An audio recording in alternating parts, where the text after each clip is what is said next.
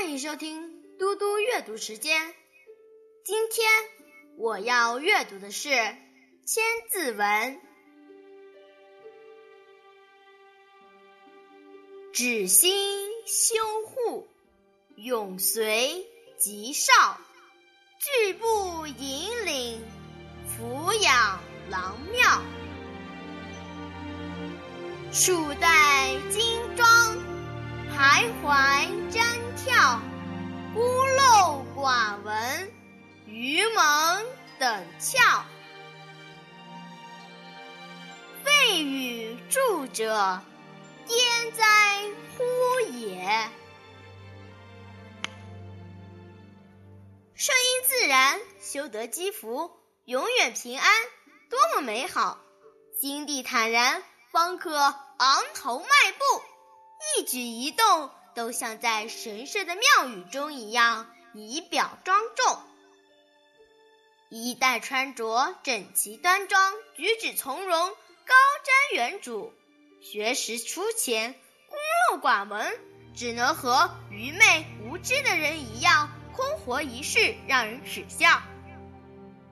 说到古书中的语气助词，那就是“焉哉乎也”了。古今中外穿衣服讲究内外有别，居家的服饰要宽松舒适，对外的服饰要严整，符合身份。衣冠严整是对他人的尊重，举止从容是对自己的尊重。我现在来为大家讲一个故事：知乎者也。宋朝的开国皇帝赵匡胤在当上皇帝以后，觉得皇宫太小了，于是准备拓展外城。等新的外城建好以后，他和宰相赵普一起去查看。赵匡胤来到朱雀门前。抬头看见门额上写着“朱雀之门”这四个字，觉得十分别扭，就问赵普：“为什么不写‘朱雀门’三个字，偏写‘朱雀之门’四个字？多用一个‘之’字有什么作用呢？”